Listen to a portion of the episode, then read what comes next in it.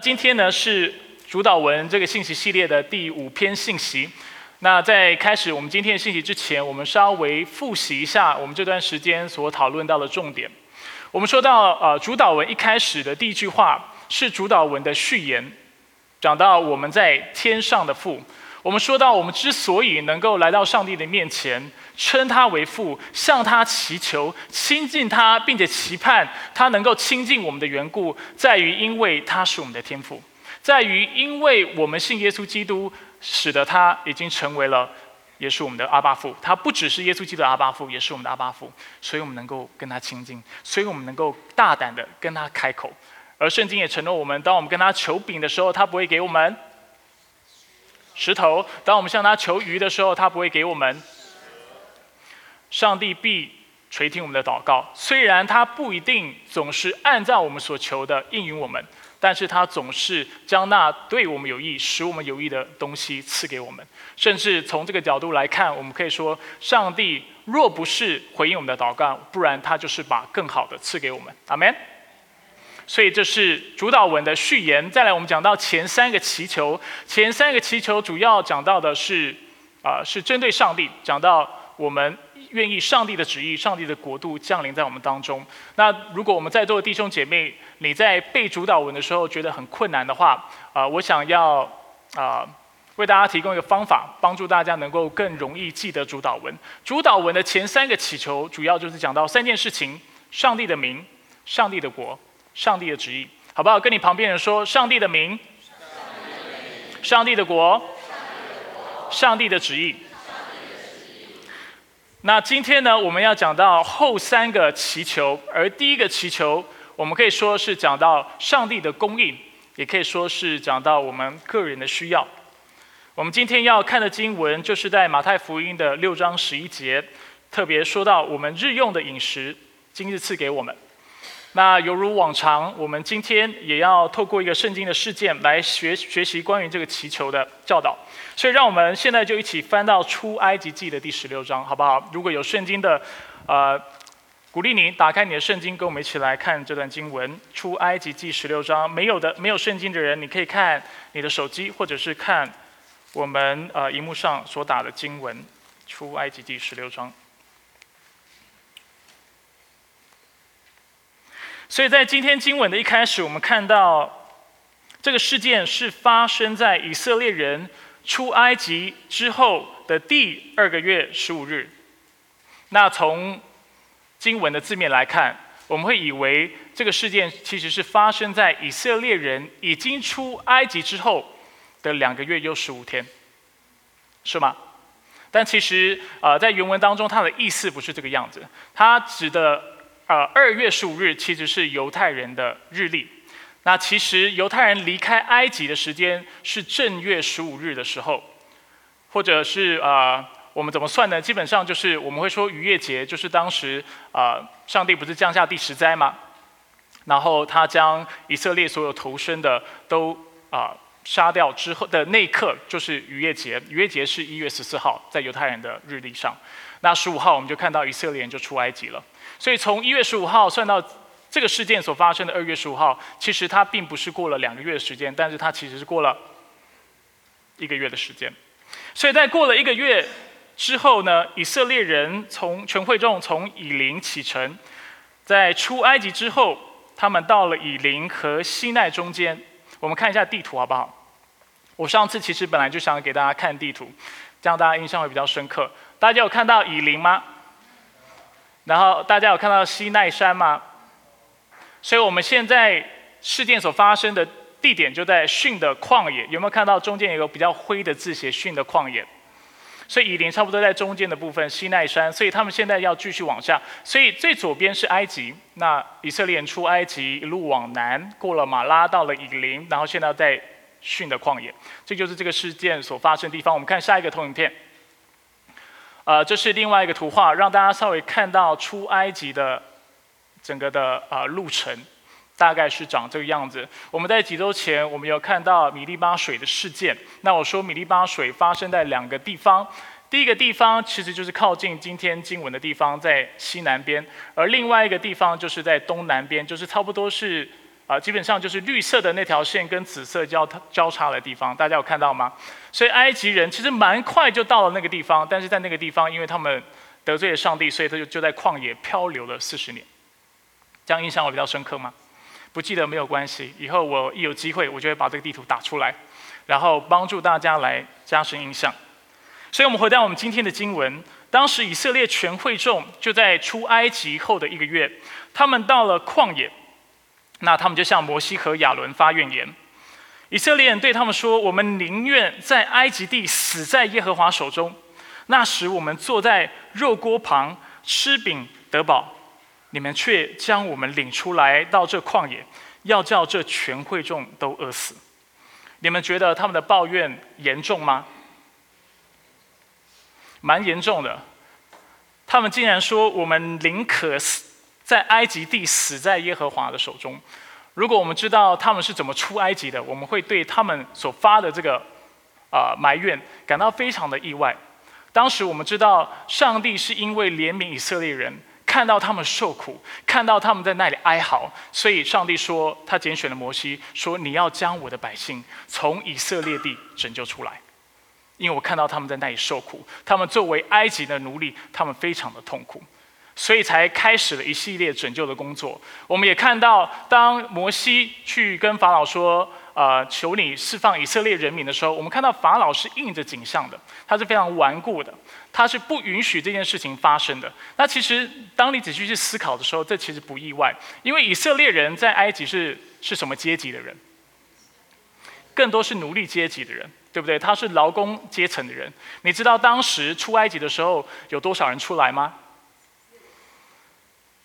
刚才有人说六十万吗？哦，感谢主，圣经读得很熟。如果以啊男丁来计算的话，差不多六十万。但是包括女女呃妇女还有孩子的话，大概是两百多万人。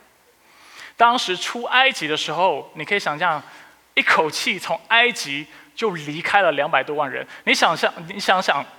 啊，如果我们不算姐妹，也不算孩子，光是六十多万人的男丁奴隶阶级人离开埃及这个地方，你觉得对埃及这个国家的发展，还有对它的经济会不会产生影响？肯定会产生非常大的影响。我们在美国，我们常说，啊，有许多来美国的人是非法移民，在美国有许多的墨西哥人，他是非法过来的。但是其实很多经济学家也指出，但是如果今天你用非常强烈的手段把这些墨西哥人都从美国赶出去的话，这对美国的经济会产生非常大的影响。那同时在以色列，你想看看，你作为以色列的王，你是法老，今天突然有人跟你说我要把你的国家的奴隶两百多万人都带走，你会有什么反应？门都没有。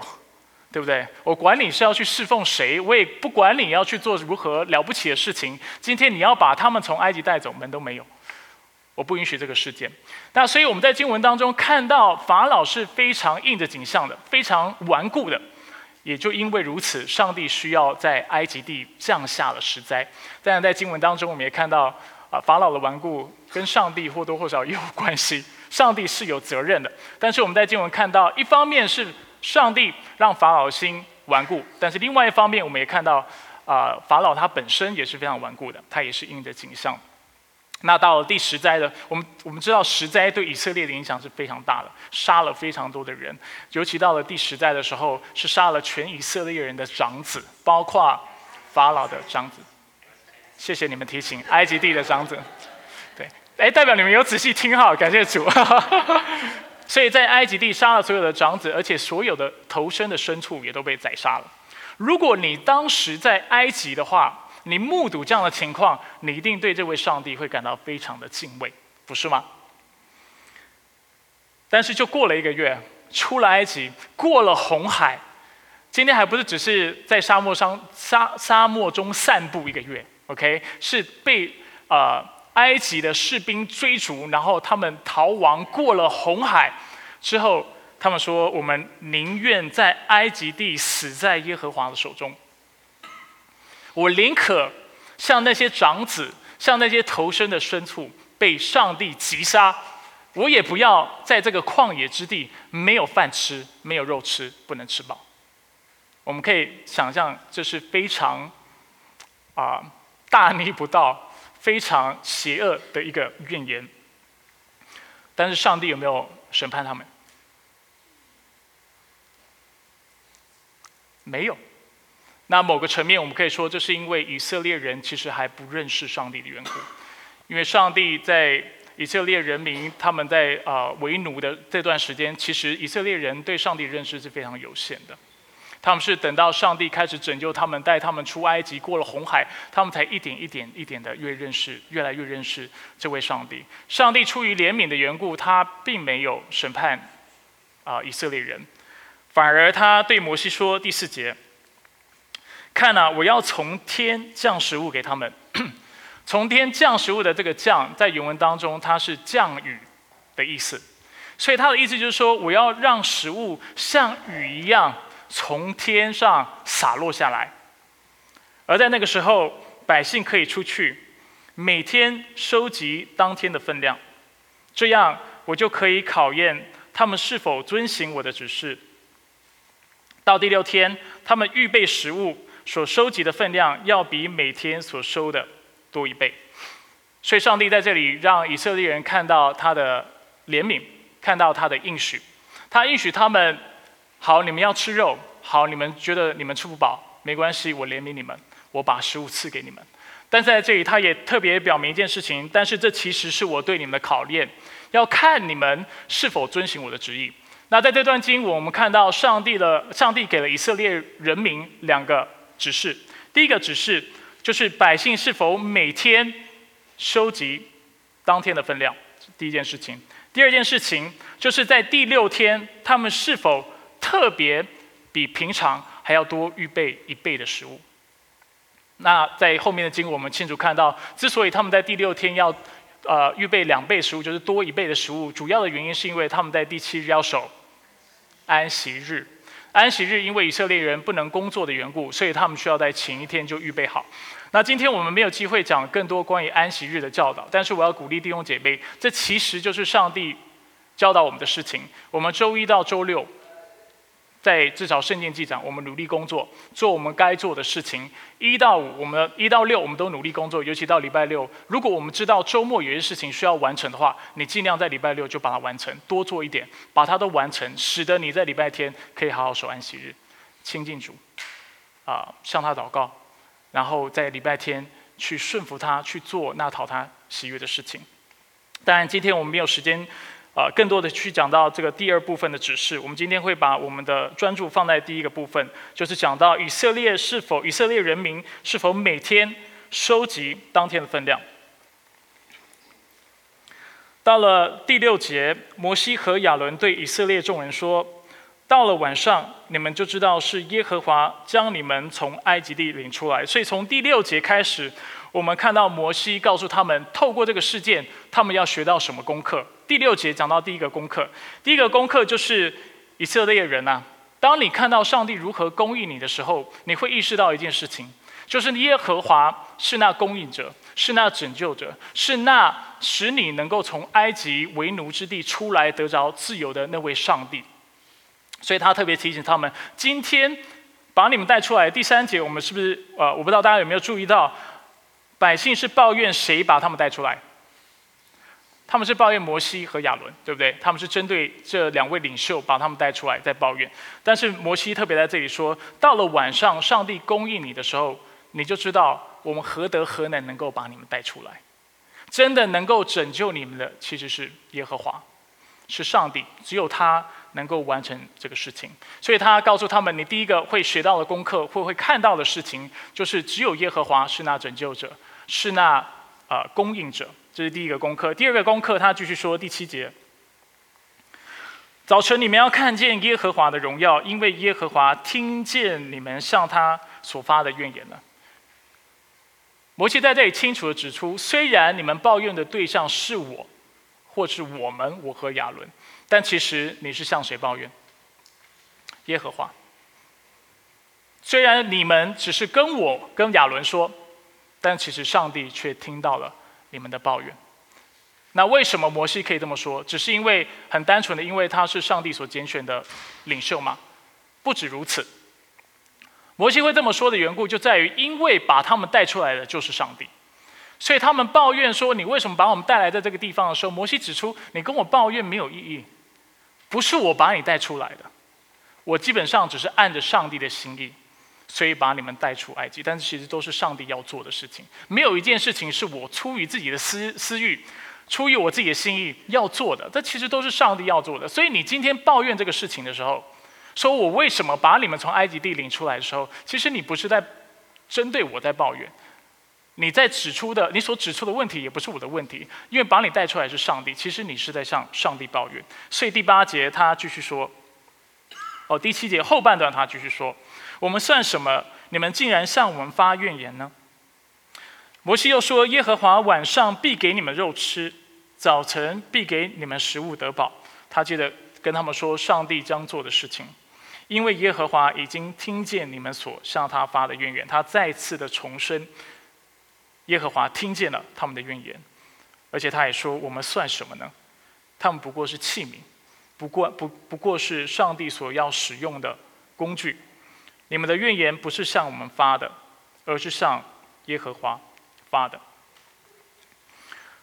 而在第九节开始，我们就看到上帝就按着他所承诺的应允，而且成就在以色列全地。伯西对亚林亚伦说：“你对以色列全会众说，你们来到耶和华面前，因为他已经听见你们的怨言了。”亚伦正当以色列全会众说话的时候，以色列的会众转向旷野，看啊。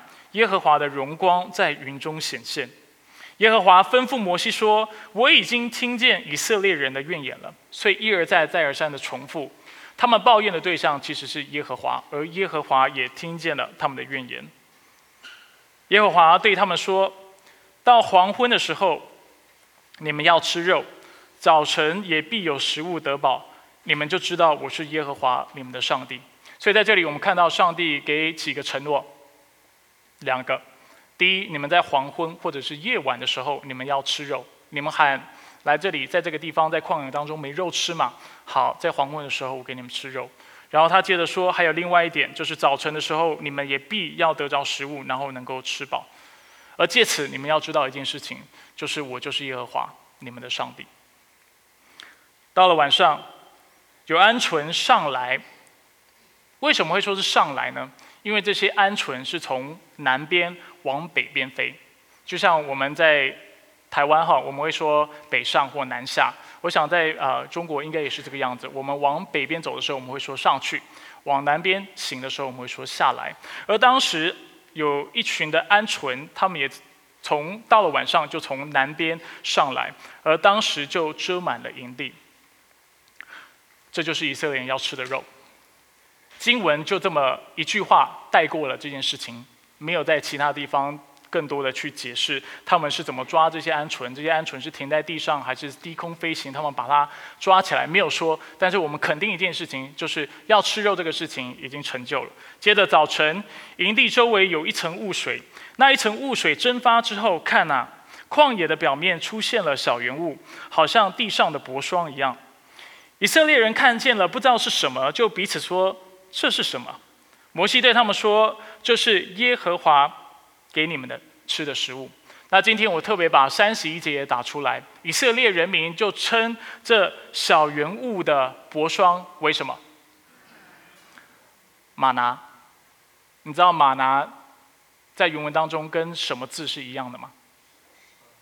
什么？所以如果以色列人也讲相声的话，应该蛮有趣的。你在吃什么？我在吃什么？什么？什么？对，什么？你在吃什么？我在吃什么？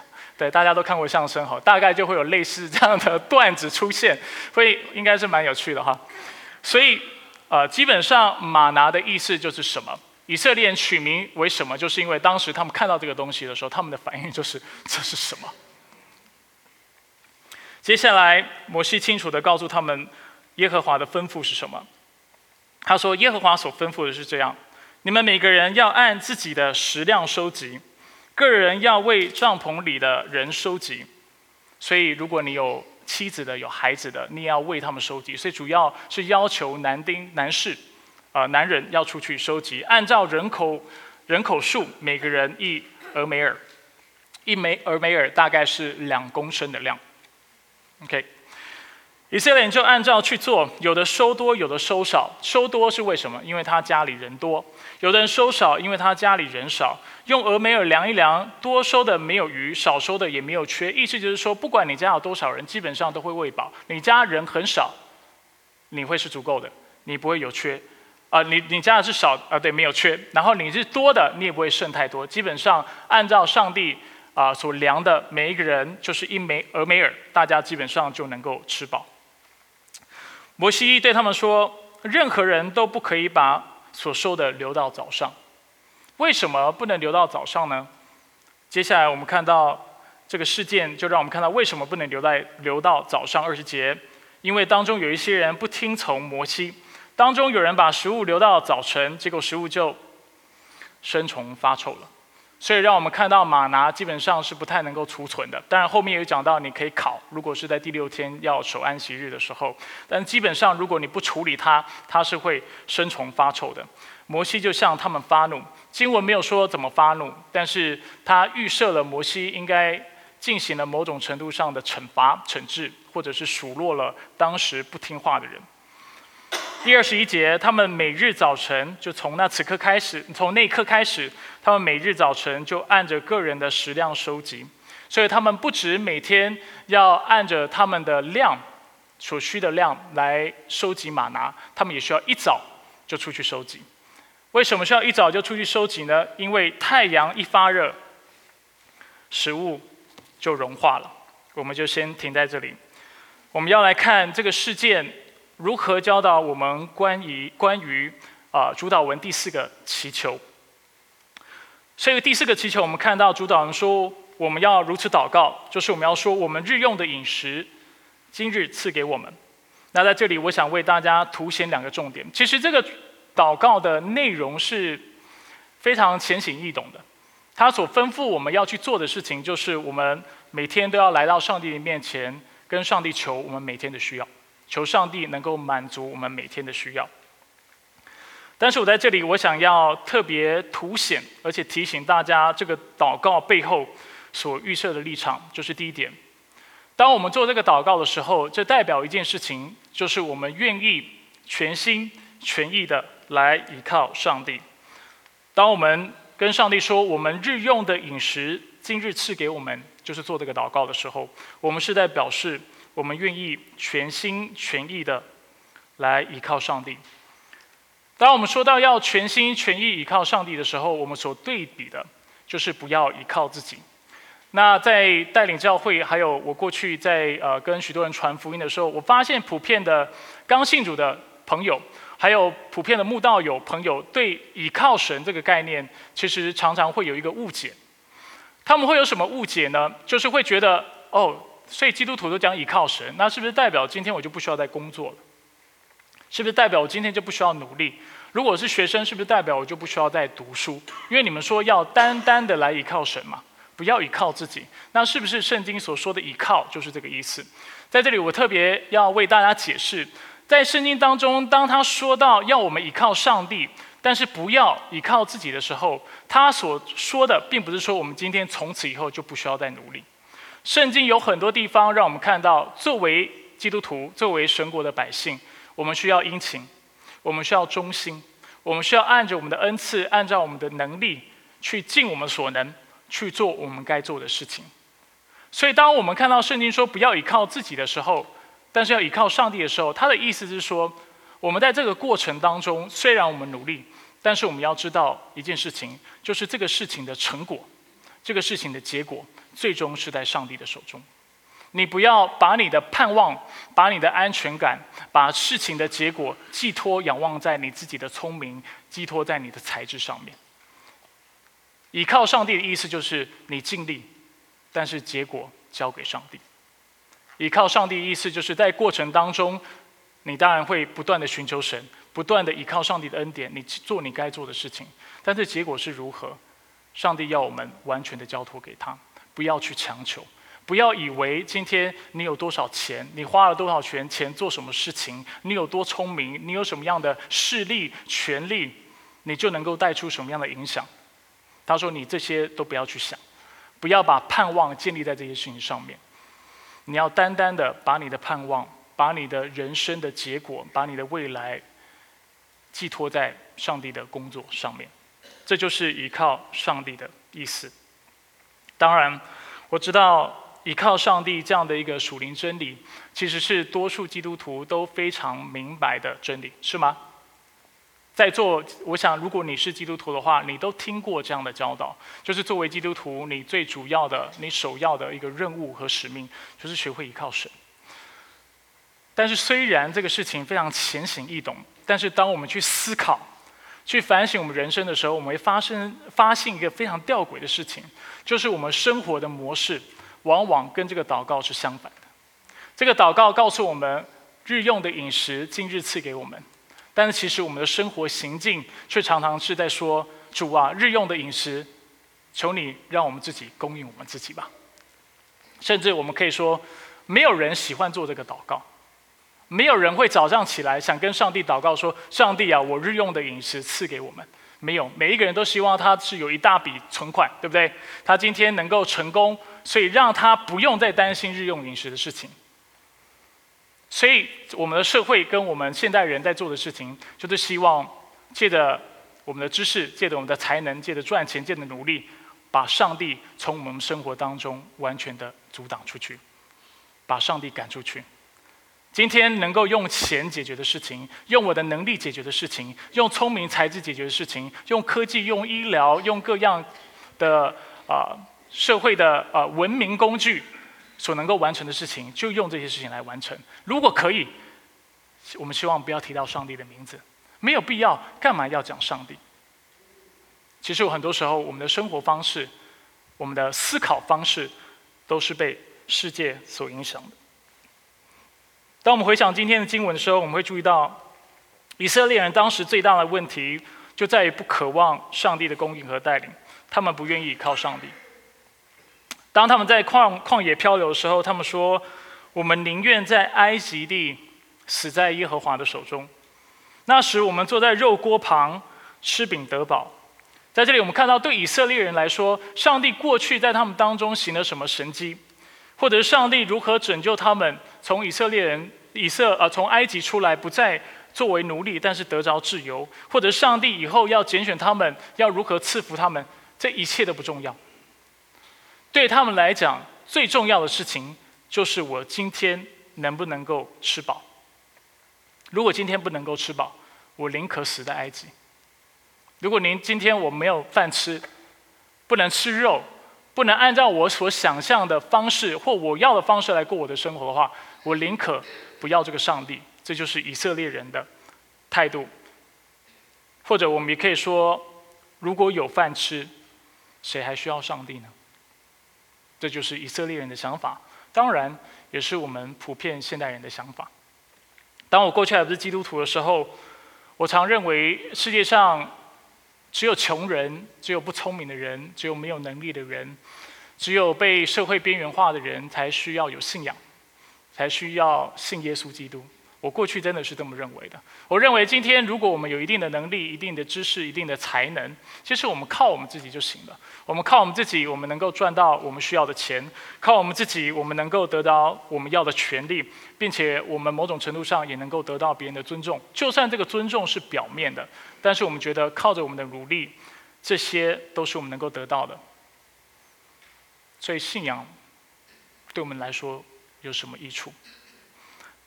当然，当时我其实不了解世界上有很多的价值，还有很多我们真实渴望的东西。其实不是我刚才所说的财富、权利，或者是别人表面的尊重所能够换取或赚取的。我在这里列了一个清单，跟大家举几个例子。比如说，爱情、亲情、真正的友谊、喜乐。自由、内心的平静、无愧的良心、人和人之间的信任、人心的忠诚，还有在绝望中的盼望等，这些的品质、这些的品格、这些的啊，算是形而上的品质，都不是我们能够靠着财富跟权力能够赚取的。当然，更不用说圣经所承诺的永生，还有我们和上帝之间的关系。所以以前我把世界想得太简单了，我以为有钱、有权、有能力就能够解决一切的事情，但却忘记，或者是没有看到世界上有太多重要的东西，都是靠着这些物质的东西，或者是世人所追求的东西，无法去换取的。所以，如果有饭吃，谁还需要上帝？这样的观念就是我们现在人的写照。我们努力工作赚钱，提升医疗技术、研发科技等，最主要的目的就在于希望有一天我们能够不再需要上帝，并且能够成为我们自己生命的主宰，掌管我们自己的命运。我们希望自己可以不需要常常跟上帝祷告，求他将日用的饮食今日赐给我们。相反的，我们期盼借着自己的收入、积蓄，还有我们自己所投资和购买的基金、绩优股、房地产等等，来确保我们日用的饮食，并且确保我们天天能够吃高级的料理，我们能够过比平凡人还要高品质的生活。所以过去我常常在信息中指出，人心最大的问题，就在于我们不喜欢依靠上帝，但是我们喜欢依靠自己。刚才我所说的这些东西，不管是科技，不管是医疗，不管是努力工作赚钱，这一切，我过去也很多次跟大家说过，这些东西都是好的。如果我们能够为了荣耀上帝去追求这些东西，这些东西都是非常有价值的，非常有用的，是能够荣耀上帝，能够成为人的祝福的。所以，往往出问题的。是背后的动机，就像我刚才讲的，我们追求这些东西，主要是希望取代上帝，能够过我们自己想要过的生活。借着医疗技术的提升，我们希望改变基因，我们希望我们自己的孩子能够成为优生儿，我们希望孩子出生的时候就具备我们所渴望的条件。我们不希望按照上帝的心意来行，我们希望把我们人生还有我们的未来，我们的后下一代都抓在自己的手中。我们住大房子、开好车，很多时候也不是因为我们需要休息或者是代步的工具，休息的地方和代步的工具。但是更多时候，我们这么做是因为出于个人的欲望，还有我们的自尊心。所以我们发现，我们要的往往不是希望上帝能够将日用的饮食赐给我们，但是我们很多时候，就连是基督徒，我们要的其实是日用的饮食。我们自己赐给我们自己，但是耶稣还有上帝，特别透过主导文，还有今天的经文，要提醒我们：当我们不把上帝当成上帝看待，不尊他的名为圣的时候，我之前也提醒过大家，上帝会尊自己的名为圣，他会彰显自己的能力，他会透过环境让你知道，他仍然是上帝，你仍然是受造物。当以色列人在漂流了四十年，他们在旷野漂流四十年，其实主要上帝要教会他们的功课，就是依靠上帝的功课。那等到他们要进迦南地，就是上帝所赐给他们的应许之地的时候，摩西为以色列人重申了上帝的律法，并且并且嘱咐他们要遵守遵行。他说：“生命记八章一到三节，我今日所吩咐你的一切诫命。”我们看下一个投影片。你们要谨守遵行，好使你们存活，人数增多，可以进去得耶和华向你们列祖所示应许的那地。你要记得，这四十年，耶和华你的上帝在旷野一路引导你，是要磨练你，就像我们今天经文看到的，考验你，为要知道你的心如何，是否愿意遵守他的诫命，你是否愿意靠他？他磨练你，任你饥饿。将你和你列祖所不认识的马拿赐给你吃，使你知道人活着不是单靠食物，乃是靠耶和华口里所出的一切话。在这段经文，摩西很清楚的指出，会在旷野漂流四十年是出于谁的作为？上帝磨练他们，让他们饥饿是谁的作为？上帝目的是什么？为了让以色列人学会依靠他。在教会的历史当中，我们会看到许多的圣徒或敬虔的人，他们都会做一件事情，就是进食祷告。当你去查考圣经的时候，你会发现，在圣经当中，其实对进食祷告并没有做很直接而且清楚的教导。但是进食祷告往往是圣经已经预设你会做的事情。所以当我们在进食祷，为什么圣经没有说呢？从这段经文来看，因为其实这是一个非常为什么要进食？因为某种程度上这是一个浅显易懂的道理，或者是我们透过今天这个事件，我们就能够明白。当我们在进食的时候，其实我们是在做两件事情。第一件事情就是我们刻意借着进食让自己挨饿，而在挨饿的过程当中提醒我们自己，我们所要依靠的是上帝，不是我们的肉体，不是我们不是食物，不是人的势力，不是人的才能。借着进食，借着挨饿，借着进入那个状态，我们是在提醒自己，我们是何等的渺小，我们需要来依靠上帝。那另外一方面，当我们进食祷告的时候，其实我们也是在上向上帝表明，就是上帝，我愿意，而且我有决心要来依靠你，并不是说进食祷告，很多时候我们看到进食祷告好像特别有效，但这主要的原因不是因为进食祷告这个方法本身带着魔力，会有效的原因是因为进食祷告背后的态度，懂我的意思吗？什么样的态度？就是那单单而且定义决意要依靠上帝的态度。今天上帝，我可以进食，我可以挨饿，像饿耶稣，他要开始服侍之前，他进食几天？四十天。他就是在表明一件事情，就是上帝，我今天所做的服侍，靠的单单是你的大能。我所做的单单是为了你。人活着不是单靠食物，乃是依靠上帝口里所出的一切话。所以，当耶稣要我们用主导文来祷告的时候，当他要我们向上帝祈求我们日用的饮食今日赐给我们的时候，他首先要我们做的是过一个全心全意依靠上帝的生活，并且将我们今生的盼望完全交托给他。这是第一点。第二点，当我们在做这个祷告的时候，其实也表示我们除了要全心全意的依靠他之外，我们也要天天的来依靠他。天天的来依靠他。当我们回想今天的经文的时候，我们会注意到，当上帝赐下马拿的时候，他吩咐以色列人要每天收集每天的分量。如果以色列人想把马拿收到隔天早上的话，马拿就会生虫发臭，对吧？如果以色列人偷懒，不在每日早晨出去收集的话，我们发现太阳一发热，食物就融化了。所以这样的情况让我们看到，对以色列人来说，倚靠上帝这件事情，是我们每一个人，或者是以色列人民天天都需要做的事情。我们不能因为今天上帝供应我们，今天上帝赐马拿给我们，所以我们就觉得我们明天就不需要依靠上帝了。不是的，今天虽然有马拿，但是明天你不依靠上帝，明天的马拿还是没有的，是会坏掉的。我们也不能因为昨天。上帝已经赐福给我们，我们今天不就不去做我们该做的事情，来依靠上帝去收集玛拿。所以不管，所以在这段经文，啊，摩西还有耶稣也特别要嘱咐我们，帮助我们看到，其实我们天天都需要上帝的恩典，都需要依靠他。不能因为过去有恩典，我们今天就放纵；也不能今天有恩典就以为明天我能够随便过我的生活，上帝一样会祝福我。懂我的意思吗？我们每一天。都需要依靠上帝。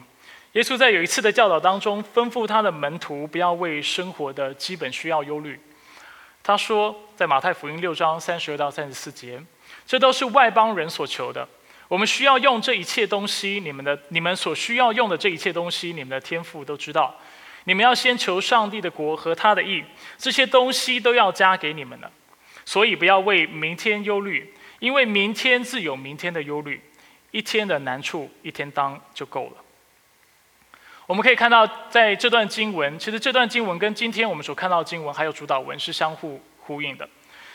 耶稣在这里让我们看到，啊，这里有一群人是会为自己的需要担忧的。他称这群人是外邦人。他特别嘱咐我们，我们不应该像外邦人一样。外邦人指的就是不信主的人。他特别嘱咐我们。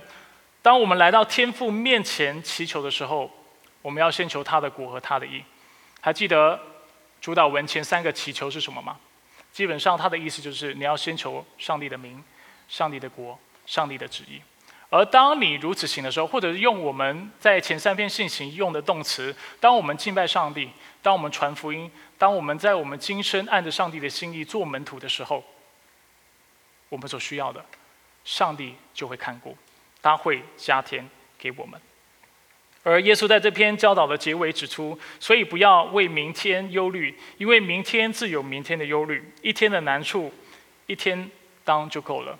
耶稣在这里要我们清楚的看到，我们不应该杞人忧天，但是要专注于当下，要每一天都依靠他的恩典来活。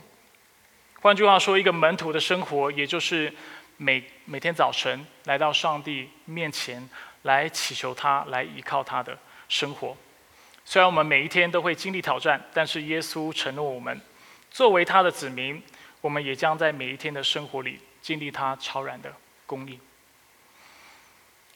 所以我们每一天都需要依靠上帝，而上帝当我们求他的国、他的义的时候，他也会把我们的需要加添给我们。在十七世纪的时候啊，其实，在苏格兰啊。改革中，呃，改革中的信徒，改革中改革中教会，还有清教徒，其实是被逼迫的很厉害的。你可能会很意外，但是逼迫他们的对象正是天主教教会。逼迫当时就逼迫那些信仰跟他们不一样、信仰不同的改革宗教会，还有当时的清教徒。当时有一个啊，就是牧师，有一个牧者，他的名字叫做 Andrew Duncan。他有一个妻子，有六个孩子。那因为逼迫的缘故，他被放流啊，被流放哈，被放逐到偏远的郊外。在有一天晚上，Duncan 的六个孩子因为肚子非常饿的缘故，就跟爸爸哭，然后跟爸爸要饼吃。他说：“爸爸，我们真的好饿。”但是当时 Duncan 家里已经没有任何的食物，因为他们是被流放的，而且他们食物已经吃完了。而就在那个时候，当肯就带领他的妻子还有六个孩子一起来到上帝的面前，向上帝祷告，并且他鼓励他的家人，鼓励他的孩子，就是告诉他们，我们要耐心的等候上帝，因为如果上帝若是允许，他必从天上如雨一般把食物降下来给我们。当时，因为当肯一家是被流放的家庭，所以他们所在的地方没有人认识他们，他们就是一个啊新新到来的一个家庭，也没有人知道他们家庭的需要。但是奇迹往往就是这样发生的，在隔天非常早的早晨里，当肯突然听到有人在叩他家里门，叩叩叩，叩叩叩，然后他打开门，他看到一个陌生的男子背着一个麻袋。然后他就把这个麻袋拿进来，然后就放在啊，就是地上。那当肯往里面一看，就发现这个麻袋里面装满的都是食物。当肯非常意外，他就觉得说：“你到底是谁？你是从哪里来的？为什么今天你会特别背了一一袋的麻袋，把这些食物拿来给我？”非常吊诡的，这个人坚持不说他的名字，他也不让当肯知道他是从哪里来的。他。把东西放下之后，撇头他就离开了那个地方。我们就在这样的一个情况上看到，而且目睹上帝奇妙作为。当然，我认为这个人如果不是天使，不然就是其他的信徒。我们在圣经当中，还有我自己在我的经历当中，我常常看到一件事情，也经历一件事情，就是有些时候上帝会叫我去帮助一个人。那当时我就如果顺服按照他所说的去做的时候，很多时候我帮到的就是那在祷告当中祈求上帝来差派人来帮助他的人。很多时候，上帝做事是非常奇妙的。一方面有一群人，他们需要上帝的帮助，他们恳求上帝垂听他们祷告；另外一方面，又有一群人是常常亲近上帝，而且聆听上帝心意，而且顺服上帝的心意来采取行动的。那我想，当时供应当肯一家的。可能就是这样的信徒，或者是甚至有可能是上帝所差派的天使。这在圣经当中是有这样的描述，也有这样的可能性的。那弟兄姐妹可能会觉得这样的神迹非常的难以置信，非常的奇妙啊！但是就像我说的，这是我们在教会当中，在我的信仰当中常常看到的事情，往往就是我们的人生。像以色列一样来到旷野之地，或者是走到尽头的时候，我们才学会要依靠上帝。那当然，透过今天的信息，我就是想要鼓励弟兄姐妹，不要等等到走到尽头的时候才来依靠他。从今天开始，就会学会来全心全意的依靠他，并且天天的来依靠他。那今天是父亲节，我也想鼓励我们在座的父亲，做作为一个父亲，如果你跟我类似的话，我们其实最引以为傲的事情，就是我们自己的能力，就是我们自己的成就。我们很喜欢在我们自己的孩子面前展现我们自己非常威风、非常强大、英勇的一面。同样，作为父亲的我，我想鼓励在座的每一位父亲继续示范英勇的样式。我们现在的孩子需要看到一个在神面前勇敢的人是一个什么样子的人。但是除此之外，我也想鼓励我们在座的父亲，除了让我们在我们的孩子面前示范英勇的一面之外，我鼓励大家也为我们的孩子示范一个。依靠上帝的生活，帮助我们的孩子能够明白，一个勇敢的人究竟是能够如何天天透过依靠上帝的恩典，来面对自己的失败、自己的缺乏，还有自己的不足。作为父亲，我们所扮演的角色跟摩西很像。一方面，我们需要供应我们的家庭，我们需要带领我们的家庭，我们需要指引我们的家庭，给他们方向。但是另外一方面，上帝借着今天的经文也提醒我们。我们最终需要把荣耀归给上帝。我们最终要做的事情是让我们的孩子、让我们的家人知道：今天虽然我作为父亲是一家之主，是家里的领袖，但是你要知道，只有耶和华是我们的上帝。我们每一个人都要学会尊他的名为圣，跟他祷告，愿他的国降临，希望他的旨意行在地上，如同行在天上。而且今天我们所需要的，我们不是只是跟爸爸求。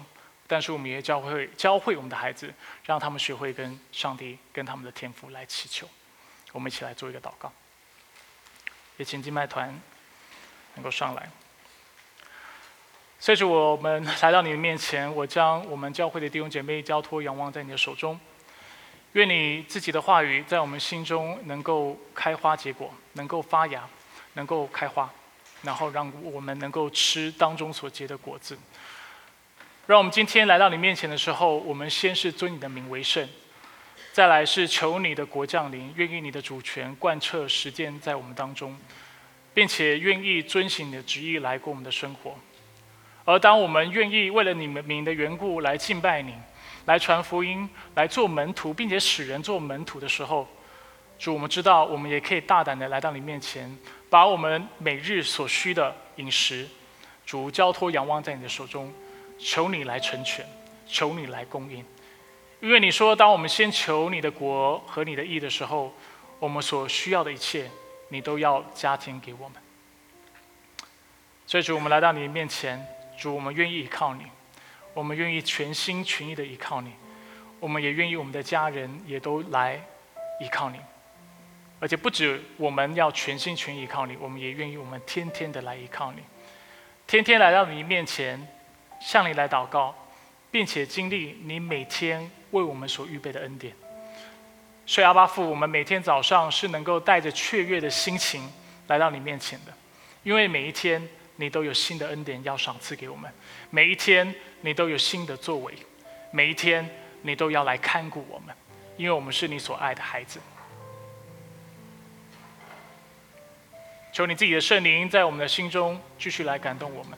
使我们更爱你，更多的来跟随你，更多的来侍奉你。我们感谢赞美你。以上祷告是奉靠主耶稣基督的圣名求。